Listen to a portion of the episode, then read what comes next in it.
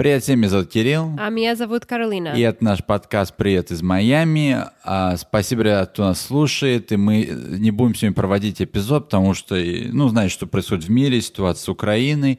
А наш подкаст всегда приносил любовь и будет приносить. И я желаю всем мира, счастья, любви и а, быстрого решения этого конфликта. Наш подкаст с вами, и мы вас любим. Мы вас любим, мы всегда с вами. Спасибо и увидимся Увидимся скоро. скоро. Спасибо, пока. Пока.